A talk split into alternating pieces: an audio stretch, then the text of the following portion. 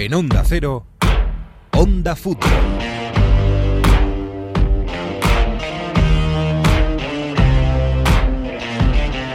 Nos gusta mucho hacer pronósticos, hacer porras, decir quién va a ganar y todo esto, pero la realidad es que el favorito no suele ganar, ¿no?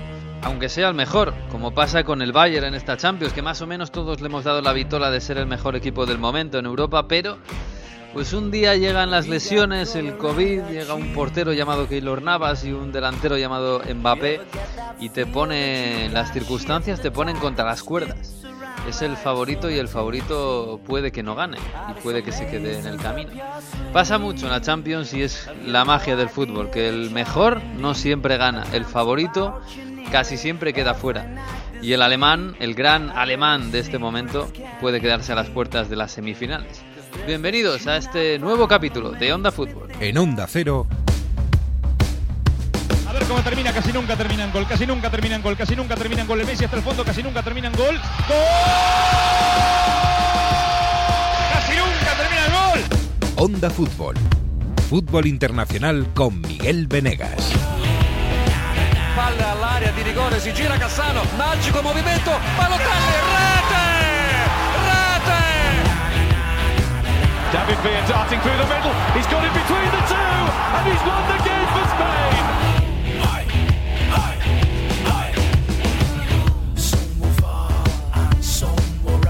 Bueno, pues sí, otra semana de Champions y semana esta de ser o no ser. Qué bonito. Esto nos queda todavía alguna más de ser o no ser, pero esta es la de los cuartos de final, porque estamos de vuelta. La semana pasada nos lo pasamos muy bien con la ida, con las idas, la del Madrid contra el Liverpool, sobre todo la del Bayern contra el París o el París contra el Bayern. Y esta semana tenemos un poquito más. Hola Jesús, ¿qué tal? Muy buenas, Jesús López. Hola, ¿qué tal? ¿Cómo estamos?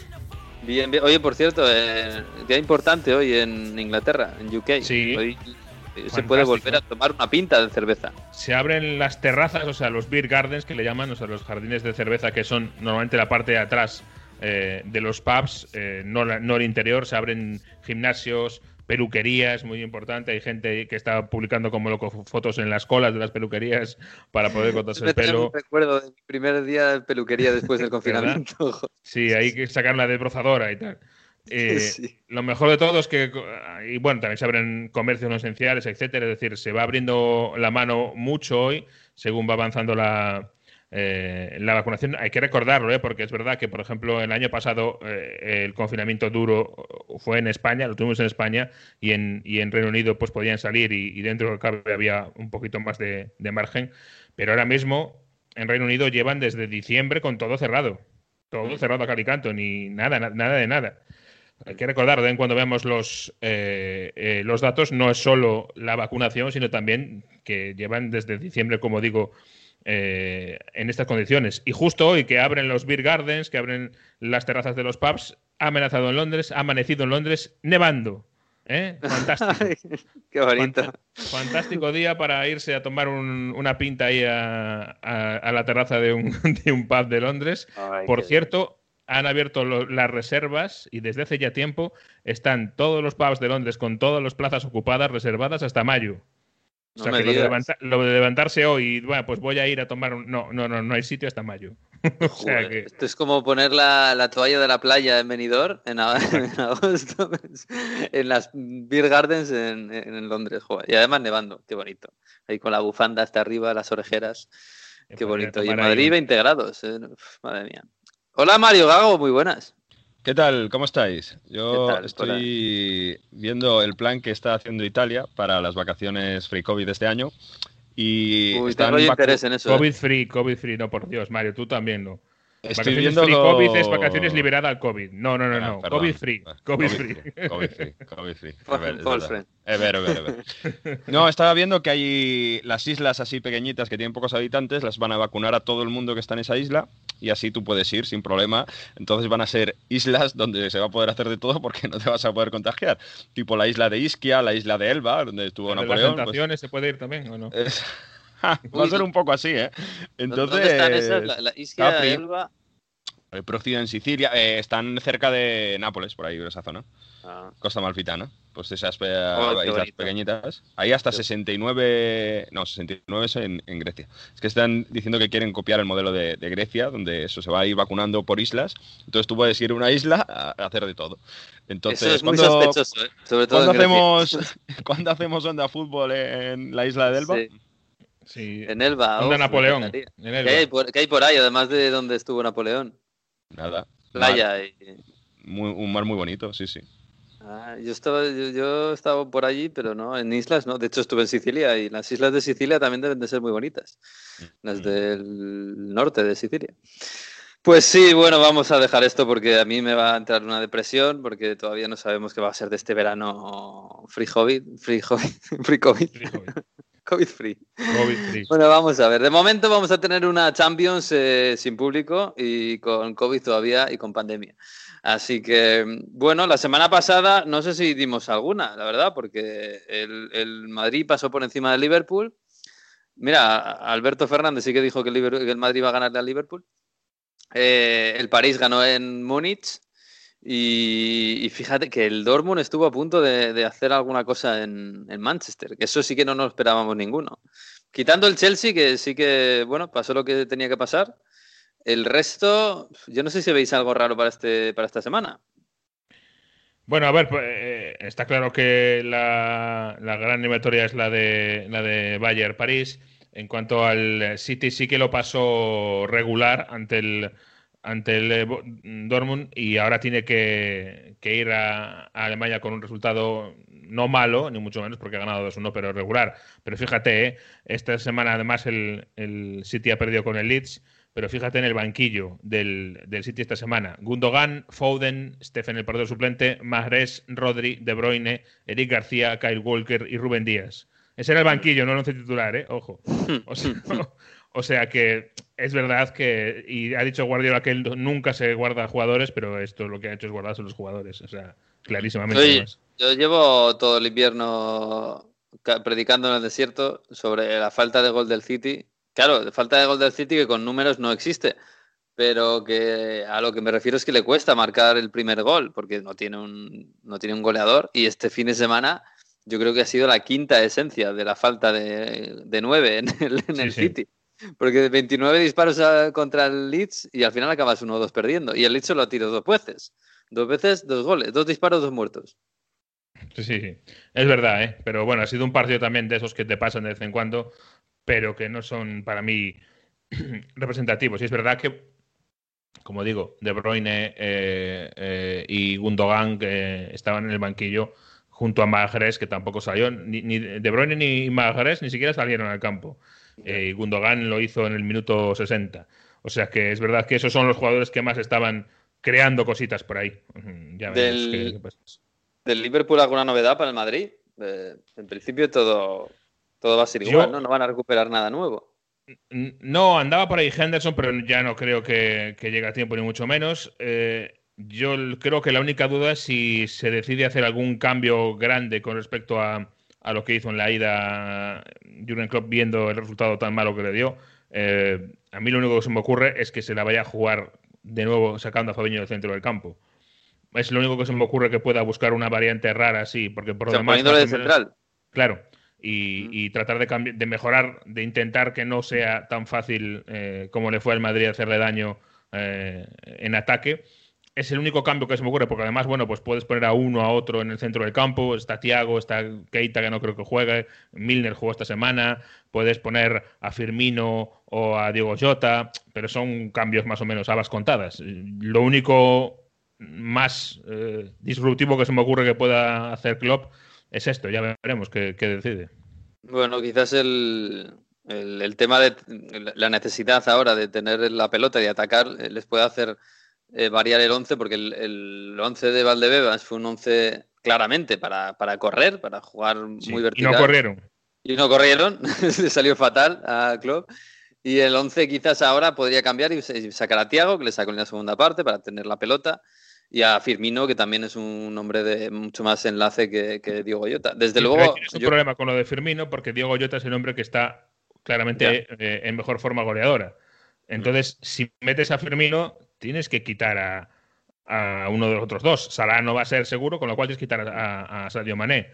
Em, vamos a verlo. Y te digo una cosa, quitar a Sadio Mané, Sadio Mané está haciendo una mala temporada, pero quitar a Sadio Mané ahora mismo, que el gran problema del Madrid es el lateral derecho, igual no es el mejor momento también. Claro. Porque el Madrid llega con muchas bajas. Que como digo, que te inventes otra cosa y algo que he hecho alguna vez, que es meter a Diogo Jota en uno de los tres puestos del centro del campo eh, y hacer un once mucho más ofensivo. Pues... ¿Y atrás? Porque para mí el problema está atrás. Es que claro, es atrás. es que atrás regalaron un gol atrás.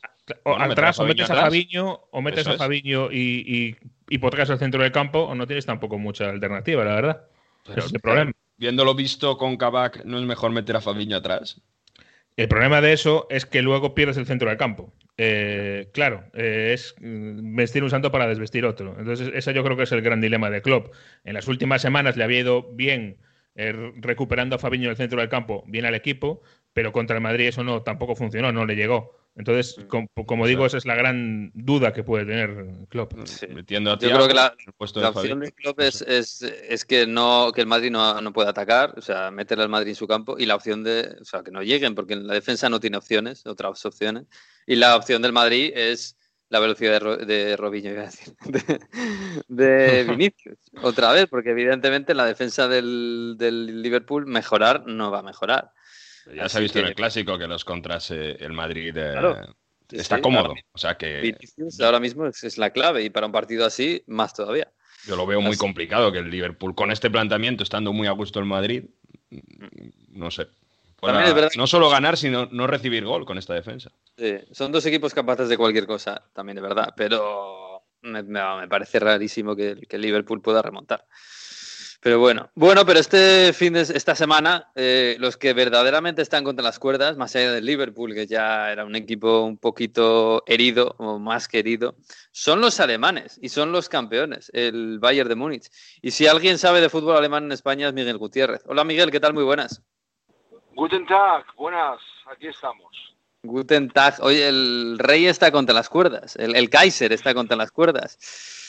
Para empezar, yo te diré que eh, yo no doy para nada, ni siquiera como favorito favorito al Paris Saint Germain. Me imagino que tú tampoco das por derrotado al Bayern, claro.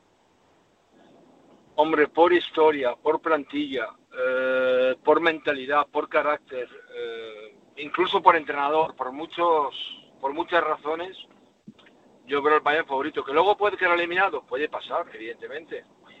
Mm. no es el primer gran equipo favorito eh, a lo largo de la historia de la Champions que queda eliminado.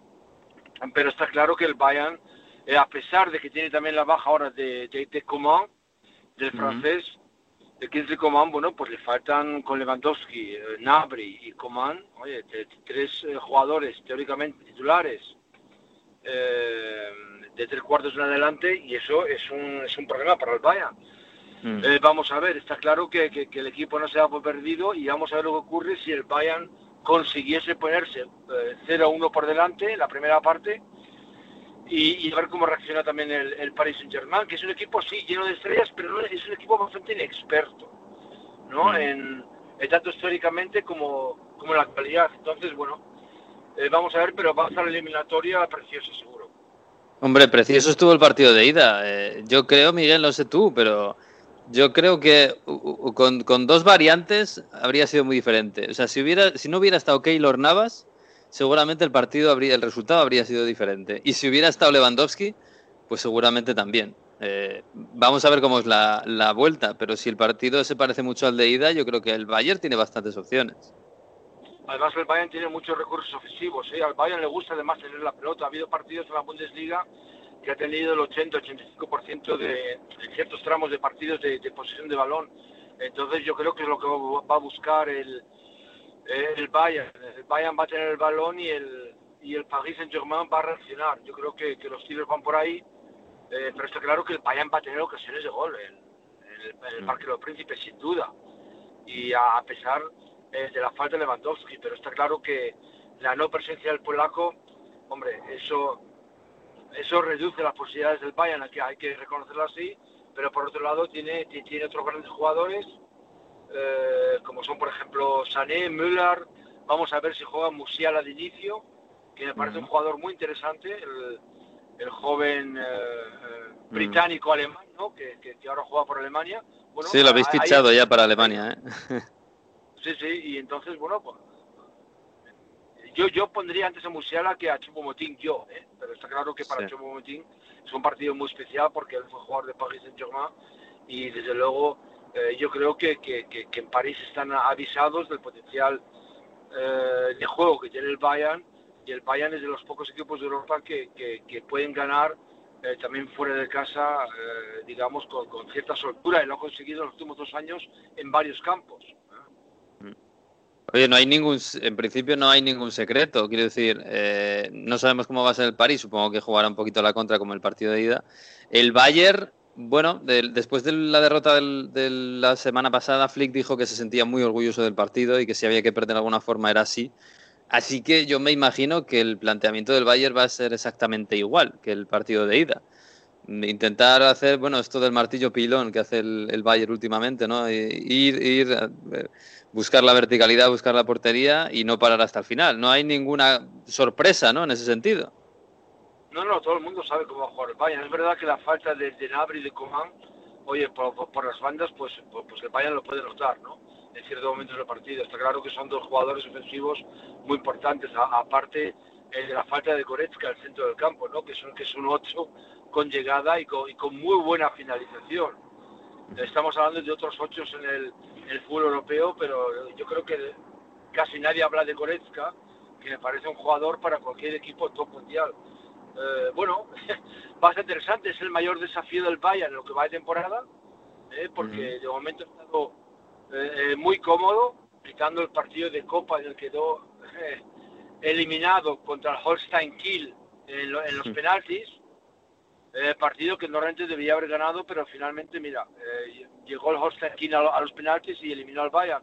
Pero por mm. lo demás ha sido una temporada, en líneas generales, muy cómoda para el Bayern y este va a ser, eh, digamos, el, el, gran desafío de, de, toda la temporada y yo creo que si consigue pasar en París va a ser de nuevo, no diría el favorito, el gran favorito, porque para mí el Bayern, por mucho que hablen de eh, del City, del Madrid, de otros equipos y tal, es de largo el mejor equipo de Europa, de largo.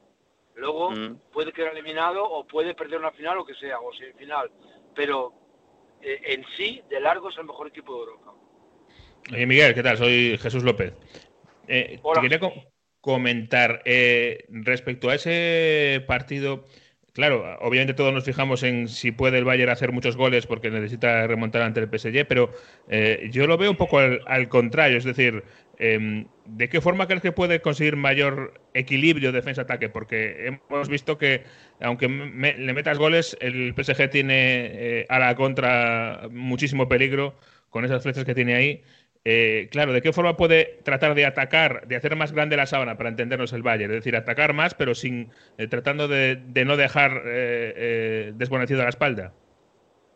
Bueno, hay está claro que el Bayern es un equipo que, sobre todo por gente como, como Sané, y en eso destaco yo las bajas de Nabri y de, y de, y de Coman, es buscar esa situación de uno contra uno, ¿no? De quitarte, de quitarte dos, tres rivales de encima para luego dar el, el pase que normalmente buscas a, un Lewandowski o quizá un Müller que venga de atrás, ¿no? Eso va, a faltar un poco en el partido de en el partido de, de, París, eh, pero está claro que, que, hay una gran equivocación eh, que se menciona en España con los centrales del Bayern, ¿no? La transición, porque eh, Zule, eh, por mucho que digan, es de los jugadores más rápidos que hay en la Bundesliga. Si uno mira, si uno mira los datos, los datos creo que ha llegado casi, casi, casi a los 36 kilómetros por hora.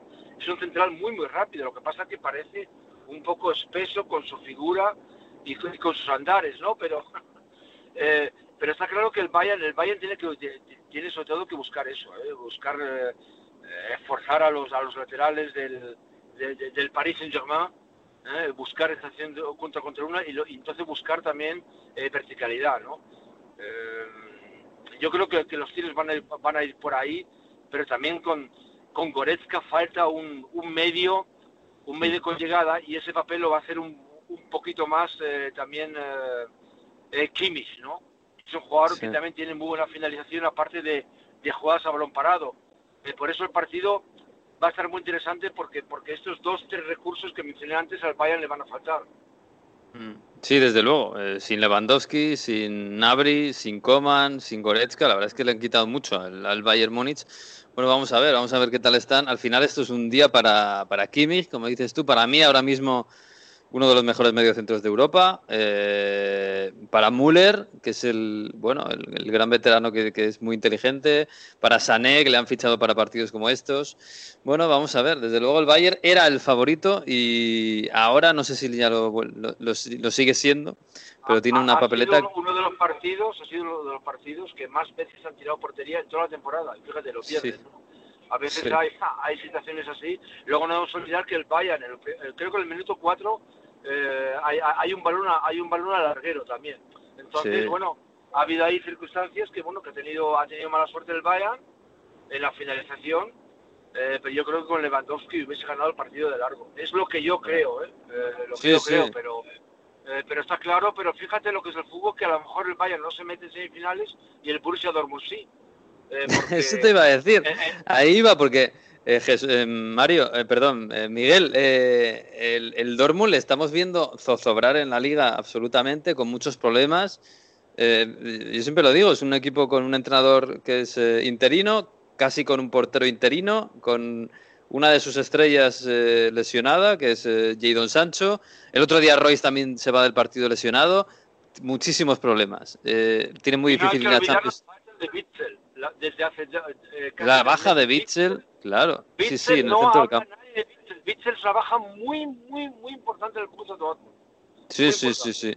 Oye, Miguel, y, y con todo esto, y, y de víctima total, llega a Manchester contra el Super Manchester City de Guardiola y está a punto de llevarse un empate. Y un 2-1 Sí, sí. fuera de casa tampoco está bien. tan mal.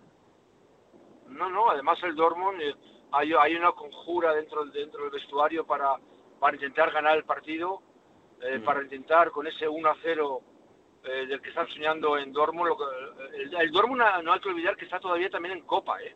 Eh, juega partido único en casa contra el Holstein Kiel, el equipo que eliminó al Bayern, que lo normal sería, ante circunstancias normales, que el Holstein Kiel ahora mismo tampoco está, no está en un buen momento en segunda Bundesliga, que el Dortmund pasa a la final, o sea que hay otra posibilidad ahí de, de ganar un título, pero está claro que todo está concentrado en eh, concentrado en el partido del Manchester City y evidentemente podría ser y es lo que esperan los los seguidores Bogusa que sea el gran partido de Holland de nuevo que lleva algunos partidos sin marcar tiene Sí. mala suerte en alguna otra ocasión pero pero a ver, Holland tampoco puede marcar en todos los partidos si marcaría en todos los partidos es que va- valdría 400 millones vamos a ser serios pero pero está claro que, que podría y como dices tú, la baja de, de Sancho y de, y de Bitzel, oye, son, son bajas muy importantes, eh, sobre todo eh, en esa combinación uh, Haaland-Sancho, ¿no? Que, que, que siempre ha funcionado muy bien y que vimos, por ejemplo, en el partido de Sevilla.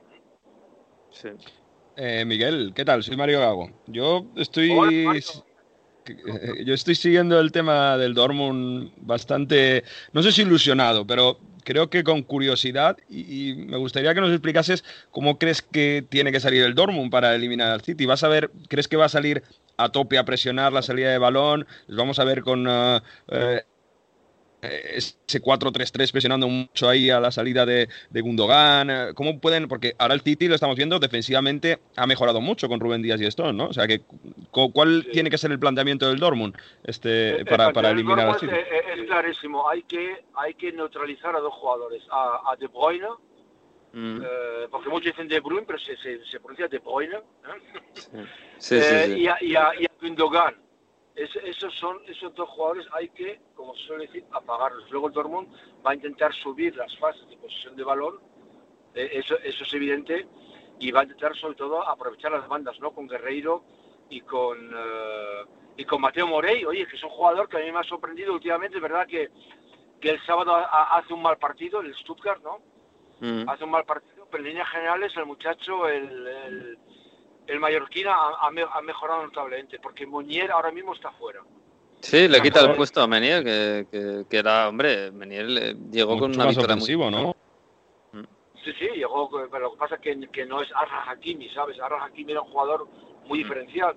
Eh, pero está claro que, que, que, que- que el Dortmund lo que, lo que va a, buscar también es el pase largo, el pase largo hacia Haaland, porque Haaland tiene esa, fortaleza ¿no? para imponerse uno contra uno y tuvo una gran ocasión que, que, paró Ederson allí en, en, Manchester en uno contra uno y eso va a ser eh, también un recurso para, para intentar romper la defensa del, Sí.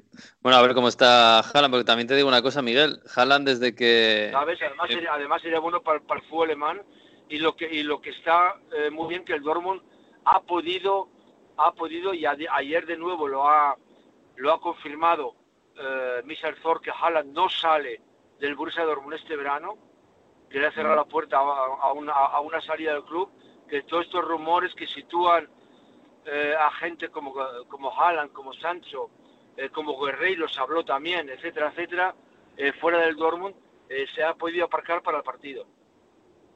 Bueno, a ver, esos rumores van a volver, ¿eh, Miguel? Sobre todo si el Dortmund no, no clasifica para Champions, porque claro...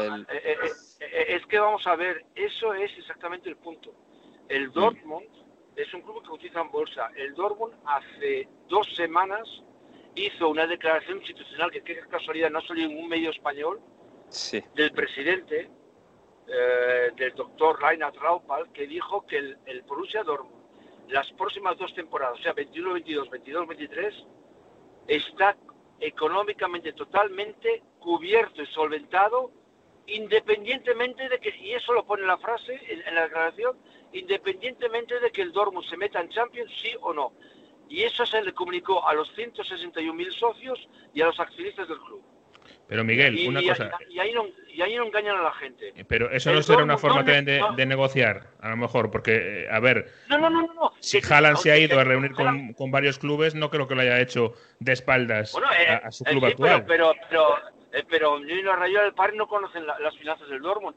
El Dortmund, para pagar las fichas y para pagar a los 800 empleados del club y para, y para mantener los gastos de estadio y de Ciudad Deportiva tal no necesita vender, no necesita.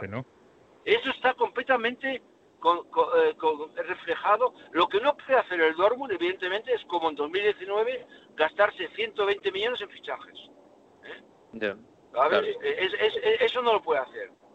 Posiblemente tenga que ser como la temporada pasada, que, que lo único que ficharon fue, fue Bellingham, que vino de mm. Birmingham City por 23 millones y medio, pero era un fichaje que estaba hecho ya antes de que, de, que apareciese el COVID-19. Lo habían cerrado ya en diciembre o, en, noviembre. Pero por demás no hizo nada. Llegó Reinier del Real Madrid libre y, deja de contar ya. Pero, pero está claro. Y, y Meunier, y Meunier también estaba palabrado ya eh, del, año anterior. ¿Sabes? Entonces, bueno, pues eh, dos jugadores, uno, uno cedido, uno libre y otro que pagaron antes. Pero el Dortmund lo que no va a tener, y eso es verdad, es dinero para fichajes, no como, como todos los grandes clubes. Pero que el Dortmund no pueda, no pueda pagar las fichas y tenga que vender es totalmente... Si no es eso, Miguel, si, es el jugador el que pida salir. Eh, lo que claro, el problema...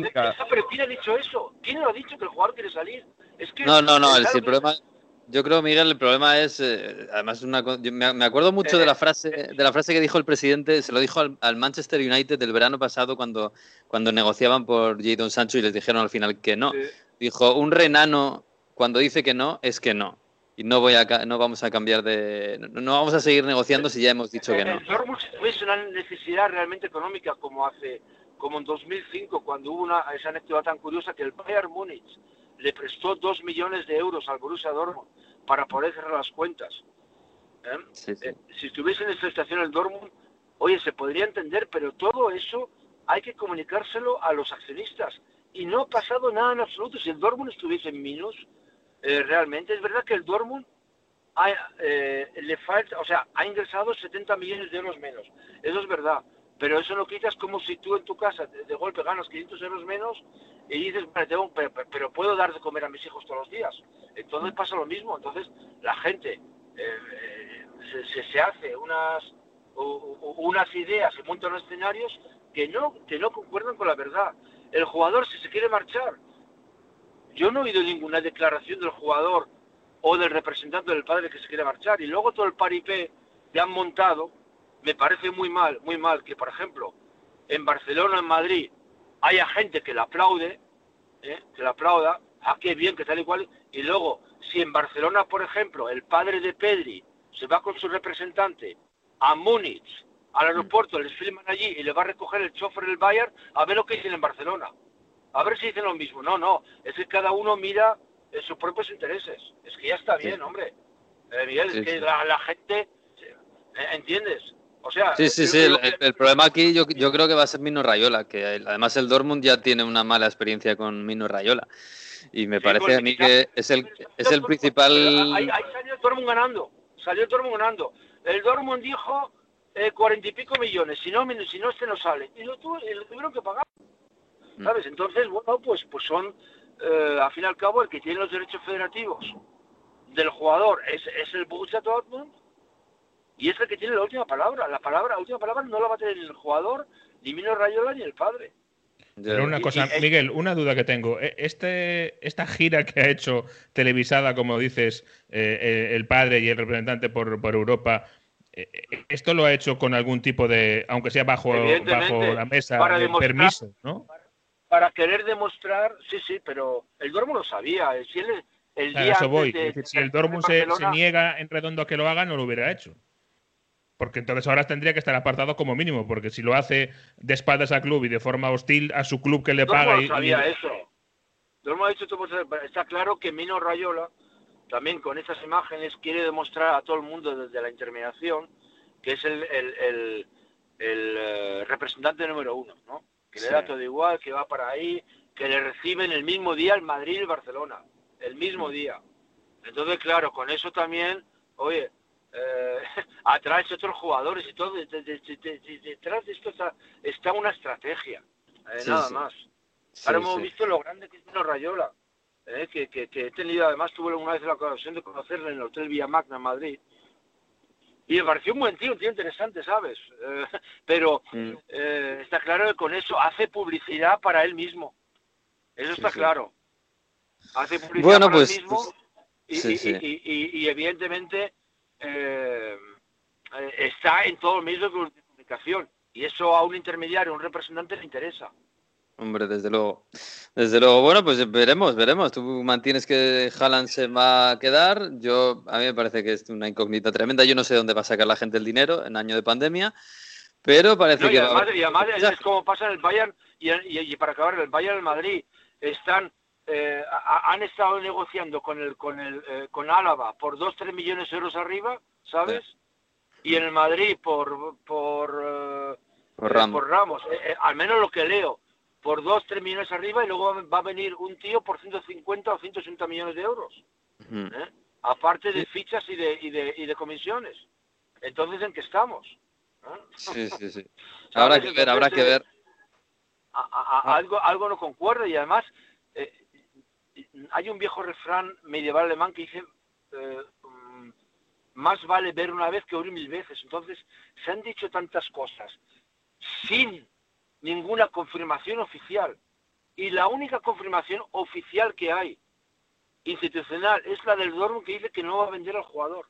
Es la única. Yo no he oído hablar ni, ni a nadie del Barcelona, ni a nadie del Madrid, ni a ni al representante ni a nadie decir queremos hacer esto y esto. Mm. Y si, y si Rayola realmente y el padre quieren sacar al jugador del Dortmund, que lo digan. Mm. Que, que den una entrevista que lo digan. Oye, el jugador tiene que salir de, del Dortmund porque queremos que haga un siguiente paso. Bueno, pues no pasa nada. Si no pasa nada por decirlo. Pero eso no lo he escuchado de momento. Bueno, pues habrá que ver, habrá que ver qué, hace el Dortmund contra el City, que eso sería muy importante para que Haaland se mantuviera en el Dortmund. Sería una gran sorpresa, ¿eh? Sería, una gran sorpresa que el sí, sí, sí. Pero en la ida, ojo, eh, en la ida estuvieron a punto de empatar y si hubieran empatado empezarían el partido de vuelta con el Dortmund. Fíjate que yo pensaba en la ida que iba a haber un 3-0 o así, ¿eh? Yo pensaba ya, ya, ya, yo también. Te digo una cosa, Miguel, el, este fin de semana el City perdió 1-2 contra Leeds y disparó 29 veces y solo marcó un gol. Yo creo que por ahí es por donde tenéis que meterles mano, ¿eh? El Dortmund le quiere, le quiere quitar el balón al, así está claro, y sobre todo eso, a pagar a De Bruyne, que estuvo a punto de fichar por el Dortmund, ¿eh? Lo tuvo prácticamente, hecho y al final apareció Chelsea. Pero el Dortmund Sí. estaba muy, Escucha, son, muy, son muy dos de amigos, eh, De año. Bruyne y Gundogan son dos amigos de la casa del Dortmund. Así que hacer, darles un toque y... Sobre oye, todo, sobre todo Gundogan, ¿no? Sí, sí, sí. Bueno, Miguel, que ha sido un placer como siempre, que nos encantaría estar hablando toda la tarde de, Igualmente, de- hombre. de fútbol alemán y del Dortmund y del Bayern y a ver qué pasa. Mucha eh, esta suerte semana eh, es con ese. Dortmund. Mucha Sí, suerte. sí, sí. Esta semana es, Vamos a ver es que, muy puede- que, que nos ha hablado eh, lo que, de lo que hay gente, que el Dortmund puede ganar la Copa Alemana también. O sea, que Sí, está sí, ahí. sí. Sí, sí, que sí. está ahí, así que eh, que sería una final posiblemente contra el Leipzig, ¿eh? porque el Leipzig juega con el Werder Bremen Mm. y lo más normal es que los dos finalistas de la Copa Alemana sean Dortmund y Leipzig, sería lo normal, pero bueno. No, Veremos a ver. Muy bonita, muy bonita la final de Copa Alemana, sí señor. Bueno, Miguel, que un placer, que un abrazo, cuídate y que haya suerte para los alemanes. Y luego ya en los cruces, oye, si toca el Madrid en la final, pues ya no habrá tanta suerte, ¿no? Ya no Puede- se puede, puede- pero vamos, de momento que haya Puede suerte. pasar, puede pasar, puede pasar, sí. Un abrazo, Miguel. Un abrazo, Fidas de Inchuz.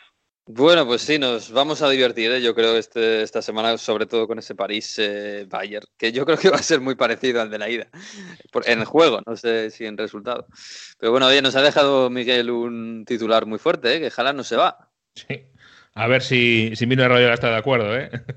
Bueno, Mino Rayola seguro que no, eso ya lo sabemos. La cosa es verlo quién va a ser más fuerte, si el Dortmund o Mino Rayola. Mm. Pero bueno, Todo va a depender, eh, como casi siempre este tipo de negocios, de la cantidad de, de billetes que hay algún equipo dispuesto a poner encima de la mesa. Al final, si el City se, se echa la manta a la cabeza, eh, si algún otro, si el Real Madrid, si el Bueno, pero es que- United... Jesús, es que es lo que le decía a Miguel, es que el City ya ha dicho que no va a fichar, porque ha perdido 160 creemos. kilos. Bueno, vamos a ver, sí. ¿Has visto? Pero- Eh, hay que Mienten decirlo, más que la, imagen, la imagen tras el, el partido de ida de Phil Foden que se fue a por Haaland a decirle algo, se tapaban los dos la boca para que no se les eh, leyeran los labios y, y Haaland como que el medio le evitaba y Phil Foden iba detrás diciéndole algo a Haaland, o sea que... Oye, tú, que, que hay has vivido por aquí. Claro, claro. Hemos vivido esto demasiado en el fútbol. Lo hemos vivido demasiado. Recuerdo a Agnelli que dijo, no, no, Allegri va a seguir con nosotros muchos años y ese, eh, un mes después le acabó echando, bueno, se pusieron de acuerdo y no siguió la Juve, o sea que no vale María, para never, nada. never, never. Pero os Claro. digo una cosa, el Dortmund no es un equipo latino, es un equipo alemán.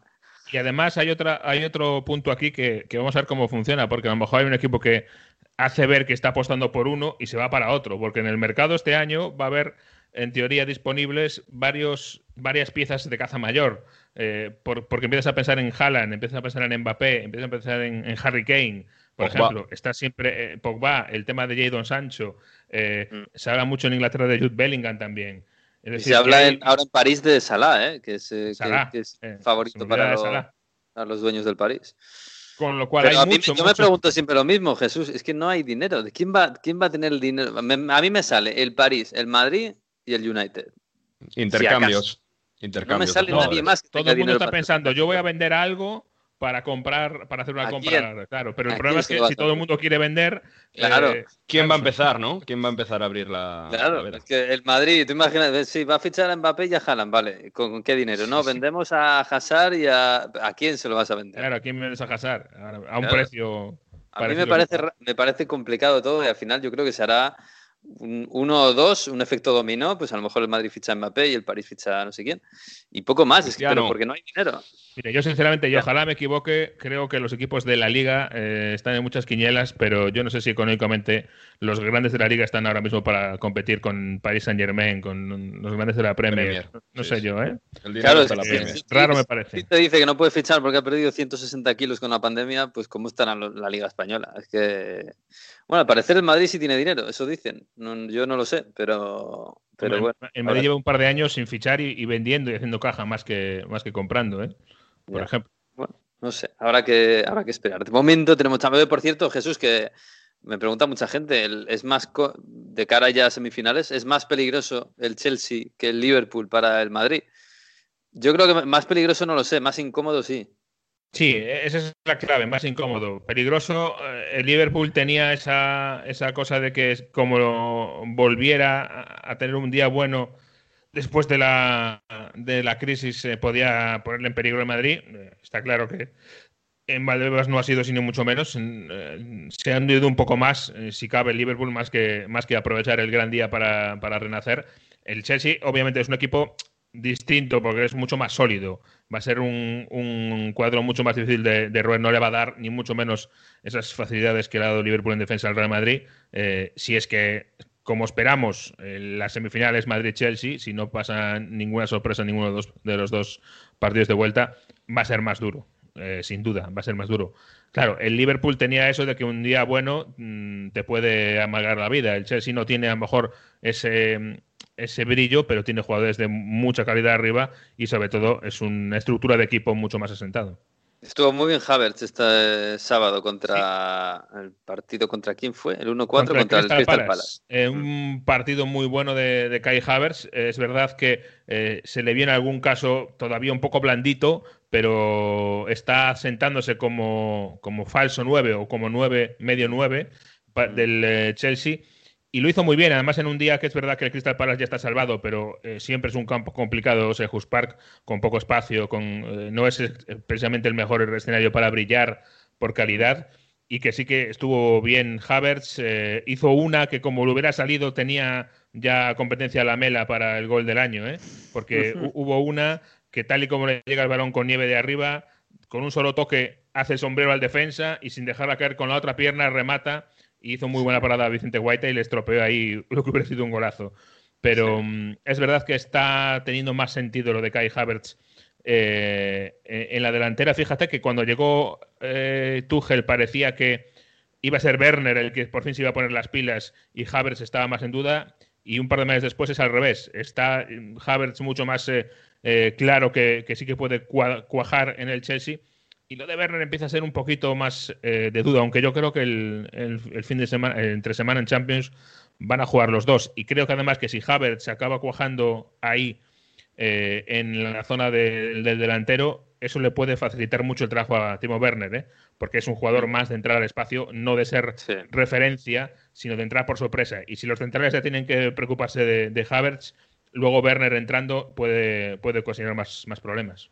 Sí, fíjate, estaba pensando lo camaleónico que es Tuchel con sus equipos, porque si hay un. Es verdad que si hay un jugador que me pegaba para un equipo de Tuchel era Werner. Pues por la verticalidad, por entrar bien eh, desde banda haciendo diagonal, etcétera. Y el que está triunfando de momento, porque está haciendo lo mejor es, es. Bueno, y sobre todo Mount, claro, que Mount es un poco claro. la estrella de la temporada en el, en el Chelsea. Y que, bueno. y que ha aparecido de repente, es imposible ahora mismo imaginarse una selección inglesa en esta Eurocopa sin Mount de titular. Sí, Imposible sí. imaginárselo. El ataque es muy difícil verlo de Inglaterra, pero yo creo que Mason Mount y Harry Kane ahora mismo, esos no los mueve nadie. Incluso hasta falta... Sterling te diría yo que, que, no se duerma mucho. Fíjate lo que te digo, pero Mount y, y, Kane ahora mismo. Sí, vamos. sí, les falta el otro acompañante de la delantera, pero esos dos seguro. Eh, que por cierto, a mí me, me, sigue, no sé si dando dolor de, de la, la vista ver a Kanté en el banquillo, pero es que Kanté sí. es suplente. Es bueno, es que empezó siendo suplente y ahora yo creo que está en más una situación de que depende del día un poco, ¿no? Porque eh, sí, pero, pero aún así no es titular. No, no es desde luego, no, porque esa pareja de, de Jorginho y, y Kovacic a, a Tuchel le gusta y, y, es así y le gusta mucho y Kanté entró después como para cerrar el partido, como para eh, dar una rotación pero es verdad, eh, no es titular indiscutible y eso es llamativo, porque además Tuchel quiso llevarse a Kanté al, al Paris Saint Germain, lo ha, lo ha, reconocido el propio Tuchel, o sea que eh, es un admirador de, del juego de N'Golo Kanté y sin embargo ahí lo tienes. Joder, a mí me parece increíble. Bueno, estamos hablando ya de Premier, la verdad, pero bueno, vamos a ponerle un poco de, de música. London's burning!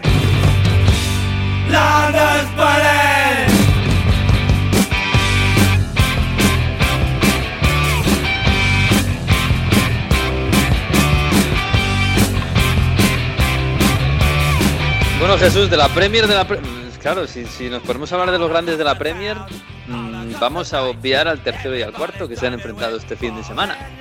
Que son, no sé si los revelaciones, uno de ellos casi ya no lo es, que es el Leicester, ¿no? Que ya lleva unos años ahí. Pero West Ham Leicester, y gana el West Ham. Y ahora mismo, pues eso, el West Ham está, tercer, está cuarto, a un puntito del Leicester, que es tercero. Eso te iba a decir, que ahí, ahí de repente, en esa pelea eh, a navajazo limpio por el cuarto puesto, ya no hay una, una plaza en juego, hay dos.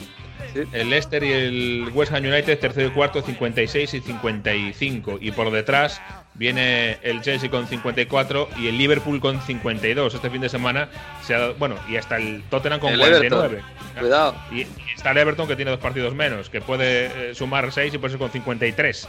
Es decir, eh, fíjate que si tenemos que hacer un corte, a lo mejor lo hacemos en el Arsenal. Eh, y si ya quieres incluir al Arsenal también, incluyes al Leeds United y dices que hasta el décimo tiene opciones de ser cuarto. que ya es como para, como para tirarse por un barranco. Ya eh, al Aston Villa, pues eh, no lo ponemos por, por nombre, aunque por si fuera el Arsenal igual Por Grealish incluiría. sí. Claro, es que bueno, no- está sin Grealish, sí. Pero también tiene un partido menos el Aston Villa, ¿eh? O sea que se puede poner también con, 48, con 47 y ya está por ahí también. En fin, es un lío, es un atasco tremendo. Sí.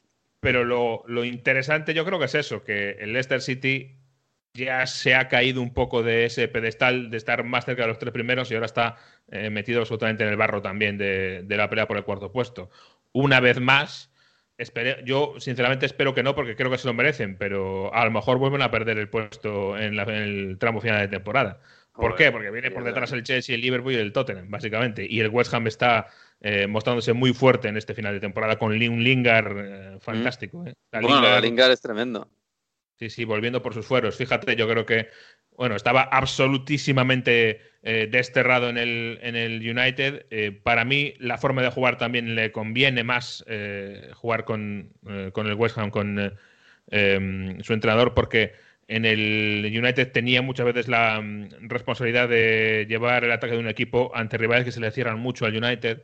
Y eso no, no lo sabe hacer Lingard. Lingard, como decíamos, es un jugador de, de desborde puro, de, de velocidad, de, de vértigo, no de encontrar sí. huecos. Claro, no de encontrar huecos, no de ser un Bruno Fernández. Y en ese sentido, claro que le va mucho mejor el West Ham. Sí, sí, sí, desde luego. Hombre, a mí, por un lado, hombre, me daría pena por algunos equipos y tal que no fueran a Champions, pero ver ese Olímpico de Londres en la Sí. Champions con las pompas de jabón mientras suena el himno de la Champions, hombre, a mí me, me pone un poco, ¿eh? El, sería ahora mismo el único eh, estadio de Londres con Champions League el año que viene. Es En verdad. esta clasificación. El único de Londres. O sea que fíjate, Es están- verdad, que los dueños del se han- West Ham haci- eh, eh, están haciendo excelente, así como el tío Gilito, ¿no? Ya, pensando no es- Y dinero. no es un estadio de fútbol olímpico eso, hombre. Que... Hombre, ahora sí. Es un estadio de fútbol, ahora sí. Si quieres ver los jugadores de cerca, llévate un prismático. Eso Ya. es diferente. Todo hay que Eso- decirlo. Pero oye, que Maracaná era así también, ¿eh? El antiguo. Ah, han, perdido. Qué, qué Vete, diferencia. qué vete a un fondo de balaídos y, y, ¿sabes? Prismático no, catalejo tienes que llevar. Sí, sí, sí. Sí, o el, gallinero en el Bernabéu, en el Camp Nou también. Si es que esto, oye, claro, esto es así. Pero bueno, oye, el, el partido, en teoría, bonito, bonito del fin de semana, que además eran dos equipos que no están, que no están en la Champions, era el Tottenham Manchester United. Bueno, la segunda parte no estuvo mal, pero la primera fue horrorosa, ¿eh? Y, y a mí me daba, ganó el United 1-3, me daba la sensación y me sigue dando la sensación de que el Tottenham se está cayendo mucho Sí. y que está dejando a Harry Kane solo. O sea, que juega Harry Kane, sigue en un nivel espectacular Harry Kane, pero está solo contra el mundo. Sí, porque además eh, Son después de la lesión ha vuelto un poquito más flojo y se nota, ¿eh? Eh, ese- esa punta de velocidad ya no la tiene tan clara eh, el coreano y, y lo echa de menos Harry Kane. El Tottenham que ya cae al séptimo puesto y como digo por encima del Everton, pero porque el Everton tiene todavía dos partidos menos, o sea que eh, es un séptimo que podría ser un octavo. Eh, el Tottenham tiene un riesgo claro este año de quedarse fuera de Europa. Bueno, como todos esos, como todos esos siete primeros, ocho primeros, tienen un riesgo claro de quedarse fuera de Europa. Y es, es curioso, primero, como dices, por la situación de Harry Kane, que ya empieza a haber movimiento. Eh, ¿Te acuerdas que llevamos un, llevamos un par de semanas diciendo Sí. ojito con Harry Kane, alarmas, LEDs y tal? Ya empieza a ver en los medios ingleses, hay alguien, un agente que ha dicho "Mm, Harry Kane lo voy a poner escaparate por si acaso, porque ya ha salido la noticia, Harry Kane va a pedir eh, salir gracias. si eh, no está en Champions, etcétera. O sea que empieza a haber ese movimiento ya. Vamos a ver si eh, aguanta o no aguanta el, el embate Levy, pero con un Tottenham fuera de, de Europa lo va a tener muy complicado para retener a, a Harry Kane. Eh, y a partir de ahí, eh, no te pierdas eh, el cruce de puñales que ha habido esto- toda la semana entre Mourinho y Solskjaer. Solskjaer, claro, le decían, oye, este equipo United no gana desde Mourinho, no gana un título. Y le respondía Solskjaer, bueno, eso de los títulos de Copa, los títulos menores para entendernos, es más un tema de ego del entrenador que, que algo bueno para el club. Obviamente Mourinho eh, notó que eso iba, a- iba por él y dijo que, bueno, sí, si, si no te gustan los títulos, coméntale a, a ese, ¿cómo se llamaba ese que tienes ahí? ¿Cómo se llamaba? Em, Alex Ferguson, ¿no? Sí, Alex Ferguson yo creo que a lo mejor tiene una, una idea diferente sobre ganar títulos, le decía. Y ha acabado después del partido que ha dicho directamente eh, Mourinho que Solskjaer no es una buena persona. O sea que la Buah, cosa joder, iba- Son, ¿no? Ha, ha- ha dicho, no, no, es que el problema de lo de Son es mejor persona que Solskjaer. A cuento de. El tema es que. ¿Cómo era? Que su padre. Que su padre eh, le dijo Solskjaer que yo no estaría orgulloso de que Son fingiese o algo así, ¿no? Eh, y que por- Ah, ver, el problema es el gol, el famoso gol anulado de, mm, eh, en la primera parte del, del United. Son hace teatro porque le roza un poco con el brazo eh, McTominay y Son es. se lleva la mano a la cara, se va al suelo como si lo hubieran agredido. Para mí, error del árbitro para al anular ese gol. Eh, pero Solskjaer dijo que es que mm, eh, algo así como que si mi hijo es el que se queda en el suelo fingiendo y tal eh, durante tres minutos, que yo le dejaba esa noche sin cenar, algo así dijo. Y, Sí, sí. y- y entonces Mourinho dijo que el padre de Son es mejor persona que Solskjaer. Se, la dejaron, se la dejaron votando. Es que sí, eh. De todos modos, yo aquí, yo aquí, fíjate, sin que sirva de precedente, eh, punto para Mourinho, ¿eh? ¿Por qué? ¿Por, el, eh, por, el- Porque- pero por, el- por la por- lucha por- de gallos? o- No, por, por meter al padre de Son, que no tiene que ver, ¿no? No sé. Sí, sí, hombre, sí, sí. No, a mí el comentario de Solskjaer no está bien, porque, no sé, es meterte en el terreno personal. Aunque bueno, también es verdad que puedes pensar que, que son finge y que no está bien y que es antideportivo, etcétera. Pero bueno, es verdad que quizás no es la mejor forma que tiene Solskjaer de, de- de criticarlo. Pero bueno, yo qué sé. Hoy de Mourinho y el futuro de Tottenham si se queda fuera de Europa, ¿no se habla? Sí se habla, sí, sí se, ha- se habla. De hecho, eh, en una encuesta que hace poco eh, sacaba The Athletic, Mourinho es el, es el entrenador eh, de los dos peor valorados por su afición. Es decir, los dos peores valorados, eh, uno es Mourinho en el Tottenham, que es noticia para mí, lo otro es menos noticia. Es decir, el, Steve Bruce en el Newcastle es el otro entrenador menos valorado por su afición. Pero sí, eh, en, en el norte de Londres empieza a eh, caer como una losa un pensamiento que es, oh demonios, que hemos hecho con Mauricio?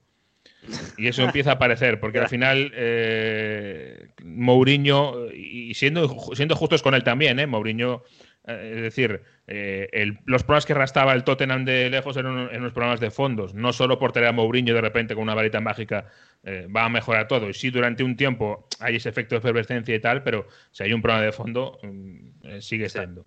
Sí, y entonces sí. eh, no era razonable esperar que Mourinho de repente eh, arreglase todo así porque sí, y, y es efectivamente es lo que ha pasado. No, y Pochettino ahí está en París también con problemas. Madre mía, cómo está el fútbol. Sí, A ver si vuelve el año que A ver si vuelve, sí, podrían hacer un intercambio, no sé, Mourinho al París, esa sí que le gustaría seguramente. Pero bueno, oye, por cierto, hay que felicitar al Leeds, que ya es eh, equipo de Premier una temporada más y tiene Don muchísimo mérito Marcelo Bielsa. Con Marcelo Bielsa, qué grande, y con, y con Víctor Horta y con Gaby Ruiz, hay que llamarles eh, un día de estos cuando tengamos tiempo, porque sí, se han quedado ya matemáticamente en Premier haciendo un gran, una gran temporada. Oye, incluso se está hablando de Agüero, de que pueden fichar a Agüero para la temporada que viene, no sé, suena un poco ha, loco, ¿eh? aparecido, Pero... ha aparecido en todas las quinielas de todos los clubes de, Sí. de la Premier, también te digo, ¿eh? porque incluso le han preguntado a Guardiola, oye, ¿qué te parecería si Agüero de repente se va al Chelsea o al United? Y he dicho Guardiola que él encantadísimo, que no le importaría nada, que lo mejor para Sergio. Yo creo que Eh, Agüero lo que quiere es quedarse en Inglaterra, ¿no? Incluso es posible, sí. viéndolo de, viéndolo de Leeds, de- yo decía, bueno, Leeds está a una hora de Manchester, igual lo que quiere es quedarse en casa directamente.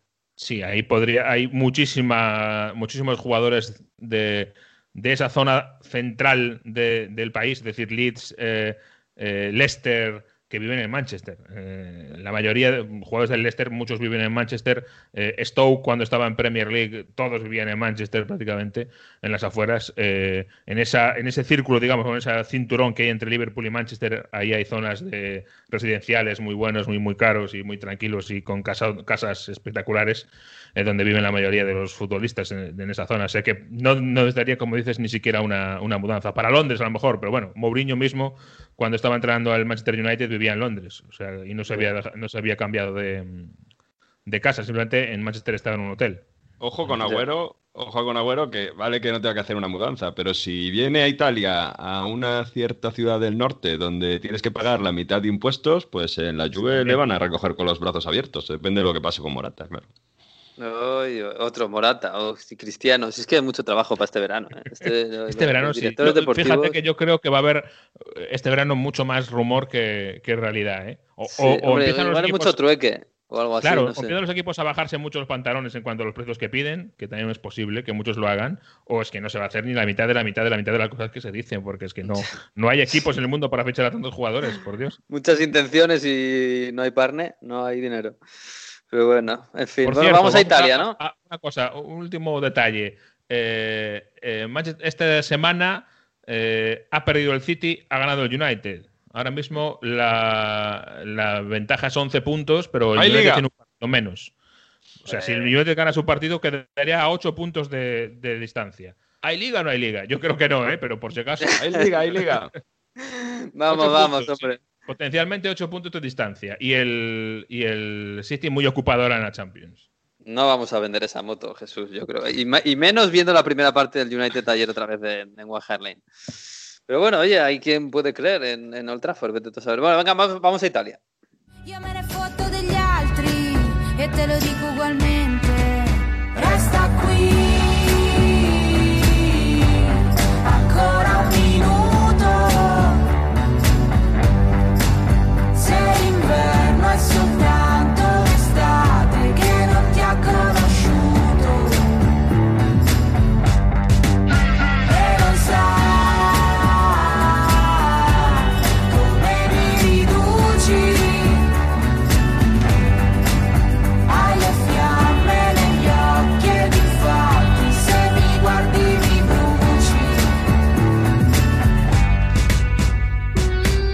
Sto vicino sento Resta qui, ¿qué es esto, Mario? ¿Qué, cuéntame. Coma Cose, que es una canción eh, que me quedaba todavía de San Remo. Es eh, una canción así un poco indie que está pegándolo ahora bastante después de San Remo. Fijaos con lo que sigue recorrido. Y bueno, resta qui, quédate aquí. Quédate aquí, fíjate los aficionados del Inter que al principio el año pasado, después de perder a la Europa League, después de quedarse fuera de Champions, ya dudaban de Conte, de su plan B y ahora resta Antonio que nos vas a traer el Scudetto, a pesar de jugar mal el Inter, 12, 12 puntos de ventaja sobre la Juve, 11 sobre el Milan a falta de 8 jornadas. Vamos a tener campeón Nervazzurro después de 10 años, después de estas 11 victorias consecutivas que lleva el Inter. Hombre, eh, es para celebrarlo, la verdad. En el Inter juegues o no juegues bien, eh, la verdad. Eh, porque es verdad que contra el Cagliari 1-0, gol de Darmian, gran jugada de Hakimi, de, de Arraf. Gran jugada, sí. Pero es verdad, me enseñabas ayer un, no sé si era un post o era, ¿qué era? De, un tweet de, de Casano que decía, esta, este Inter muy bien, va a ser campeón, pero no juega un cacho. Que no vamos a traducir. Sí, juega una mierda, prácticamente también decía un poco, ¿no? Eh, que, no ha habido mejora, no ha mejorado nada y, ha sido sobre todo esto la semana en la que mm, bueno, ya sabemos que el Inter va a ser campeón porque ganó también al Sassuolo entre semana y ganó dejando el balón al Sassuolo, entonces es como, bueno, es que este Inter gana, pero como siempre, el Antonio Contismo no nos da buen juego, el Antonio Contismo nos aburre, es una eh, táctica que, deja a los demás, que se aprovecha y Aquí nuestro amigo Antonio eh, respondió. Esto fue después del día del Sassuolo, diciendo es que eh, se habla mucho de que el, el, Inter no juega nada, ¿no? Pues esto es lo que dice Antonio. Oggi noi abbiamo un obiettivo, non trascuriamo l'estetica, però ci adattiamo alla situazione perché la situazione è talmente importante che l'estetica se arriva è bene, Se non arriva, l'importante è che arriva lo scudetto. Cuando hay un objetivo que es ganar el Scudetto, lo importante es el Scudetto. En Champions intentamos jugar bien contra el Madrid, salimos a presionar y, y acabamos fuera. Intentamos hacer cosas y fuera. Así que yo no creo que el equipo juegue mal, pero obviamente si queremos ser mucho más espectaculares, lo primero es conseguir el objetivo. Y el objetivo, además, se tira muchas flores, Conte, en este sentido. Cuando gana es así. Y dice un poco que a mí me habían pedido volver a ganar en tres años. Bueno, el año pasado llegamos a la final de Europa League y este año no dice que va a conseguir el Scudetto, pero están cerca de conseguir algo importante. Así que Conte saca pecho y aunque el equipo juega mal, y insisto, es un poco el debate de, de toda la semana en Italia, lo que tenemos por aquí, de eh, por qué un equipo que juega tan mal gana con tanta facilidad la Serie A, el tema del ritmo lo hemos hablado, en Champions de los italianos y todo esto, pues eh, un poco le están criticando, ¿no? Pero él dice, oye, es que ganar 11 partidos seguidos en Italia no es nada fácil. Tener un equipo con ese equilibrio no es nada fácil. Y luego con los cambios, a ver yo qué sé, reconvertir a Eriksen, estas cosas lo dice mucho, ¿no? Y, esto se ve mucho en la celebración del gol de Darmian contra el Cagliari, porque cómo va a besarle la, frente a Hakimi a Darmian como si fuese sus hijos, y esto es lo que ha conseguido Conte, ¿no? Un poco... Eh, tener esa familia, ¿no? Y sentirse un poco como el hermano mayor, y él lo dice así, ¿no? Que, es un poco como su protector. Esto es el antineutralismo. Cuidado, cuidado que las familias de Conte, que te lo diga Jesús, acaban, acaban peleadas, ¿eh? Empiezan, empiezan bien, pero acaban siempre tarifando. Sí, sí, esto ponte en el caso de la tercera temporada de Mourinho, pues eh, a lo mejor no vas muy desencaminado, ¿eh? Sí, sí. De todos modos, es verdad que. ganar siempre es balsámico para todo, también te digo. ¿eh? Claro, desde luego. Y une, siempre une. Y es verdad que, que, la realidad le da la razón a, a Conte es verdad que tiene un equipazo y tiene una plantilla espectacular y podría jugar mucho mejor, pero es verdad que después de 10 Muy equilibrado, es que muy equilibrado, sí, es que... Sí, sí, sí, una un plantillón, tiene un plantillón. Lo que pasa es que es verdad que después de nueve años de, dictadura total de la Juventus y imposible toserle, pues eso, ha llegado a una final de Europa League que, bueno, que se podía llegar antes también más o menos, pero ganar la liga así yo creo que le da le da la razón, más o menos. El año que viene será otra cosa, ya igual hay que pedirle un poco más. Pero bueno, es un poco como la Liga del Cholo en el Atlético de Madrid eh, hace, hace ya unos años, ¿no? Que es, bueno, aquello era más milagroso que esto, porque la plantilla no era tan, tan formidable como esta. Pero de primera. Es, espectacular, es que yo tampoco. es que tampoco jugar bien al primer toque. Es que no estamos viendo eso en Europa tampoco a ningún nivel. Y, y al final tienes a Lukaku Lautaro, y tienes a una defensa que en Italia gana las mejores defensas y un equipo equilibrado. O, Varela juega mal, o el gol de Varela ante la Juve fue feo de ver. O, no sé. No, no, Varela es muy bueno, Eriksen es muy bueno, Brozovic hace partidos muy bien, ha bajado un poco, pero Hakimi, Hakimi Arraf, es fantástico en el carrilero derecho que está hecho para él. Eh, Bastoni es un central espectacular. Handanovic sigue siendo lo que era, que por cierto, Handanovic algún día de estos habrá que buscarlo sustituto, porque tiene 36 años. ¿eh? Sí, y no descarto que pueda venir la temporada que viene Musso de Udinese, que es uno de los perfiles que está buscando el Inter. Pero yo creo que también lo que ha fallado es que os sorprende que haya esos 12 puntos contra la Juve, porque es que no es que el Inter haya arrasado de manera mm, mm. gigante, ¿no? Que el Inter lo ha hecho muy bien, ha estado haciendo a lo mejor algo mejor de lo que se esperaba en Liga gracias al fracaso en Europa, pero yo creo que hay una baja de rendimiento, sobre todo de la Juventus. Que, Hombre, que el Milan es el segundo, ¿eh? que no es la Juve. Eso tiene que hacer reflexionar desde luego a la Juve. No, no, y es que la Juve otra vez en, eh, casa contra un, rival, contra un rival muy fácil este fin de semana, estaba 2-1 y, casi le, empatan, otra vez jugando con, con fuego, ¿no? Y, hemos visto como jugadores que teníamos que ver en la Juventus, que tenían que estar a un nivel más, pues hablábamos de cómo Conte les ha logrado exaltar, pues Pirlo en la Juve no lo ha conseguido. Y es que si vemos el tema Kulusevski, que sí que marcó el otro día, pero que ha tenido errores precedentes, el centro del campo, sobre todo, ya vamos diciendo todo el año, Bentancur, Rabiot, compañía, pues no están a un nivel top del que se esperaba. El único de este año que se puede salvar en ese sentido ha sido Chiesa que estuvo bien en la eliminación en Champions, ha estado bien incluso cuando la Juve ha perdido, y es el hombre que logra dar un poco más de ritmo a esta Juventus.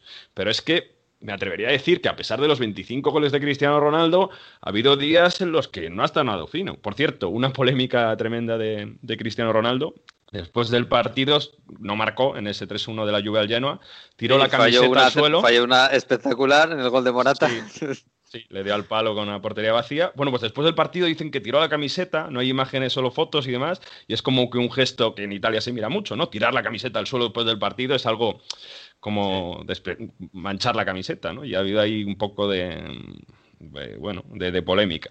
¿Y, qué, qué, va a decir de los demás? Bueno, Morata al final sí está haciéndolo bastante bien, pero no, se, no parece que lo suficiente para que la Juve pague 45 millones de euros para quedarse con él, ¿no? Que va a intentar negociar la Juve con el Atlético de Madrid si lo consigue más barato, bien, pero si no, no. Y sobre todo Dybala, que, que se ha perdido todo el año, que volvió a marcar en tres semanas que acaba contrato y, que quiere un sueldo de la leche. Dybala es un jugadorazo espectacular, pero al final el problema es que son más fuera del campo, ¿no? Que, en el campo, que al final acaban afectando al campo, lógicamente, pero es lo que parece desde, que tiene, Sí, que tiene que estar muy bien rodeado y que tienen que cuidarlo muy bien. Y sí, muy especial para eso. Y ahora encima con el tema de renovación, no renovación, hay un culebrón de en torno a Dybala bastante, bastante complicado. Así que por eso os decía antes que si al final Dybala no acaba renovando y acaba siguiendo gratis de la Juve, si Morata no acaba siguiendo, pues oye, oye, con esos sueldos a la Juve le da para traer a bueno y tener un referente arriba. Y a ver qué pasa con Cristiano Ronaldo, ¿eh? que se ha enfriado un poco ese tema. Pero como vea que no tiene una plantilla más o menos decente para luchar por Champions, pues lo mismo le vemos dirección a París o a Manchester. Bueno, habrá que preguntar en París y en Manchester ¿eh? también. Es que no, lo veo tan fácil. ¿eh? Pero bueno, sí, nos vamos a divertir este verano, al menos con rumores y al menos con intenciones. No sé si luego se van a hacer muchas cosas. Pero bueno, oye, por cierto, el que ha renovado Sibra de, lo hizo la semana pasada y bueno, ha estrenado un poco mal la renovación. Ahí, con la expulsión de Ibra este fin de semana, hay bastante polémica también, porque no sabemos si le ha comido un poco la moral, la, no la moral, pero el personaje de San Remo. ¿Os acordáis que fue presentador, que iba con esa, mm, bueno, con esa etiqueta de yo soy mejor que tú siempre, de hacer el comentario, tal, no sé qué? Pues un poco es lo que dice que pasó. Sí, el personaje de decir, soy el mejor que tú, tal, no, tú no tienes ni idea, esto lo tienes que hacer así, porque tienes que hacerme caso a mí, que yo sé cómo se hacen las cosas. Bueno, pues este fin de semana, lo que decíamos, ¿no? Le expulsaron en casa del Parma. ¿Y por qué? Que todo el mundo le ha insultado, que le ha dicho al árbitro, que, no le ha dicho. Bueno, pues un poco luego lo que ha ido saliendo durante este fin de semana es eso, que Ibra, el personaje, durante todo el partido fue diciendo a la Maresca, eh, todavía es el minuto 20 y todavía no has empezado a sudar, tienes que estar más cerca para pitar las faltas, oye, mira, esto has pitado falta, no tienes ni idea. No dicho así, pero comentarios poco a poco, hasta que Maresca y dijo, mira, basta, o sea, llevas todo el día, todo el rato haciéndome comentarios de no sé qué, que si tú Ibra, que si tú no sé qué, pum, roja directa, porque además cuando le expulsan, hace un gesto de rabia a Maresca que hace, pam, fuera, ya, basta, me hay roto, déjame en, paz, italiano, me hay roto, me has roto tal, pues tal cual. Pero bueno, oye, que el Milan fuera de casa, al final, eh, es verdad que contra un Parma que está prácticamente desahuciado, eh, lo que fue, y, ahora penúltimo a siete puntos de la salvación. Pues eh, funciona y sobre todo con un gran gol de Ante Rebic y con recuperando a Rafael Leao y sufriendo al final con 10. O sea que, bueno, que, el Milan, a pesar de todo lo que ha, ha, sufrido en este último tramo de la temporada con el bajón, se puede mantener ahí en Champions, que, no es nada fácil, ¿eh? con todos los mm. contendientes que hay. Ya ves, y por encima de la Juve, ¿eh? que bueno, eso tal y como está en los últimos tiempos del Milan es un plurito. Oye. Hay un tema, un tema del Milan que ha renovado Ibra, eh, mm. pero está el tema de Donnarumma. También acaba contrato, Mino Rayola por ahí en medio. Eh, está pidiendo mucho dinero, está pidiendo creo que cerca de 9 millones de euros, el Milan no se lo puede dar, tema pandemia y demás, y además ha pasado una cosa en este partido y entre semana y esta semana, es que se ha besado la camiseta, se ha besado el escudo, y le dice los aficionados del Milan, déjate de besar el escudo y renueva, menos de, pero, pero por menos dinero, ¿no? es que los jugadores de ahora son la leche. no renueva, pero se besa el escudo. ¿Y eso qué quiere decir? ¿Que no te vas a ir a la lluvia? Es que qué sentido tiene. Pues bueno, Mino Rayola también ahí haciendo de las suyas. sí, sobre todo, bueno, la Juve necesita un portero, aunque ellos crean que no, desde hace ya bastante tiempo. Pero no sé, es que no me- yo escucho gente, es como lo de, Álava, que sí que es muy bueno, pero está pidiendo 20 millones de euros por ahí. Y yo en pandemia yo no sé quién tiene el dinero para darle a toda esta gente lo que están pidiendo. Pero bueno, es lo que decimos, nos vamos a divertir en el mercado. En fin, Sí, bueno, nos vamos a divertir con la, con la lucha Champions, con el Napoli haciéndolo Sí. muy bien, que entre semana perdió contra la Juve, pero luego un golazo. Tenéis que ver el, el golazo que hace Fabián Ruiz en esa acción del Napoli contra la Sampdoria, al primer toque, y demostrando que Gattuso no va a seguir en el Napoli, pero cuando le dejan trabajar y ha tenido sus jugadores importantes, lo ha hecho muy bien. Pero con el Napoli, la Lazio y la Roma, la Roma que es el único equipo, a ver, que ganó contra el Ajax en la ida, a ver si, si sigue ahí en Europa. eh, muy, muy emocionante. ¿eh? Y si el baile de entrenadores que os decía, no va a seguir Gattuso en el Napoli, Simón Inzaghi al final parece que va a renovar con la Lazio, pero la Roma es un banquillo libre. En fin, que entre jugadores, fichajes, lucha de Champions, queda mucho, mucha tela que cortar en Italia. el calcio mercato, que, que- que os gusta, el calcio mercato. Eh, Bueno, chicos, que vamos a cerrar esto. Antes Calcio de- Zoco en este caso, ¿no? O sea, Calcio Zoco, sí, sí, calcio, calcio rebajas también. Eh, bueno, que viene por aquí el profesor Víctor Gómez, que además esta semana en este curso de Historia Futbolística 2020-2021, esta semana es 14 de abril. Así que se, se cumplen 90 años de la República en España. Y nos trae, bueno, pues la historia del fútbol español durante la República.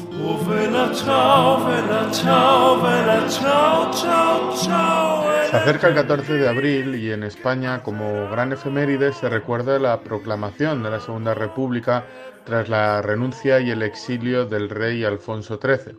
En ese momento, en España, había muchos equipos reales, ya que muchos de ellos se habían fundado durante el reinado de Alfonso XIII entre 1886 y 1931. Incluso la propia Copa del Rey tiene su origen en 1902 cuando se organizó un torneo como homenaje al nuevo rey, la Copa de la Coronación, y justo un año después nacería la actual Copa del Rey. Pero en esta España cambia el régimen político y en muchos casos el fútbol era una representación de esa política, de esa sociedad. Incluso eh, muchas veces es usada como un arma arrojadiza de cambio, tanto político como social. Con la proclamación de la Segunda República y el final del reinado de Alfonso XIII, España se vio envuelta en numerosos cambios políticos, sociales, culturales y por supuesto también muchos cambios deportivos. Si vamos al fútbol, en ese momento la Copa del Rey pasará a llamarse la Copa de Su Excelencia el Presidente de la República. Incluso antes de la caída de la República tras la Guerra Civil, se llegó a denominar la Copa de la España Libre. Por otro lado, muchos equipos se vieron como políticos de la época fueron tomando posiciones y se fueron instalando en la presidencia de los grandes clubes de España. Como ejemplo pondré al Sevilla, al Depor, al Barcelona o incluso al Real Madrid. Y otro de los cambios, en este caso más significativos, de carácter denominativo y muy, y muy visual, fue el de dejar de lado el título o nombre de Real y el de no mostrar la corona de la monarquía española en su escudo. De esta manera, Real Madrid, Real Betis, Real Zaragoza, los asturianos del Real Oviedo y del Real Sporting de Gijón, el Real Racing de Santander, los gallegos del Real Celta de Vigo y del Real Club Deportivo de La Coruña, o los vascos del Real Unión de Irún dejan a un lado lo de ser reales. Un caso de cambio total es el cambio de la Real Sociedad de San Sebastián, que no solo quitará la corona, sino que también cambiará su nombre por el de Donostia Fútbol Club. Estos equipos recuperarán sus coronas reales tras la guerra civil, aunque algunos de ellos tuvieron que dejar aún así sus anglicismos de lado y tuvieron que castellanizar su nombre, debido a las nuevas normas dentro de la dictadura del general Franco. Como veis, el fútbol va acorde a la historia y la historia va acorde al fútbol. Este 14 de abril veremos el cambio de los escudos de los equipos españoles. Pues sí, pues ahora sí que nos vamos a marchar, esperando lo que pase en este, esta semana de Champions. Así que nada, eh, cuidaos mucho y no sé, ya os pongo nota, nos pongo nota la semana que viene con a Fernán, que vendrá por aquí a ver qué pasó con la porra. A ver, a ver, esta semana, esta semana va a haber cositas, yo creo. Alguna, algún, un- una, al menos una remontada de, de eliminatoria va a haber, ya te lo digo yo. Una Que gane con el Dortmund, eh, que gane al City. Tú eh. con tus ingleses, mira, qué contento Jesús. a los No, yo estoy alemanes. diciendo, en estoy diciendo que va a haber una, ¿eh? Que va a haber una Ya, ya. remontada. No te digo no sé Pero cuál, Jesús pero... Se lo puede permitir, eh, perfectamente. No, ya, no. Ya, no. Hala, un abrazo, chicos. Un abrazo, buena semana. Chao, chao, chao, chao. Bueno, pues nos marchamos, sí, hasta la semana que viene, que como siempre, el próximo lunes a mediodía, si podemos a la una de la tarde, colgaremos el nuevo episodio de Onda Fútbol. Hasta aquí ha ido este, que es el último de los cuartos de final de la Champions. Así que tenéis toda la semana para disfrutar. Disfrutadlo y del fútbol y de la semana y de todo. Y adiós.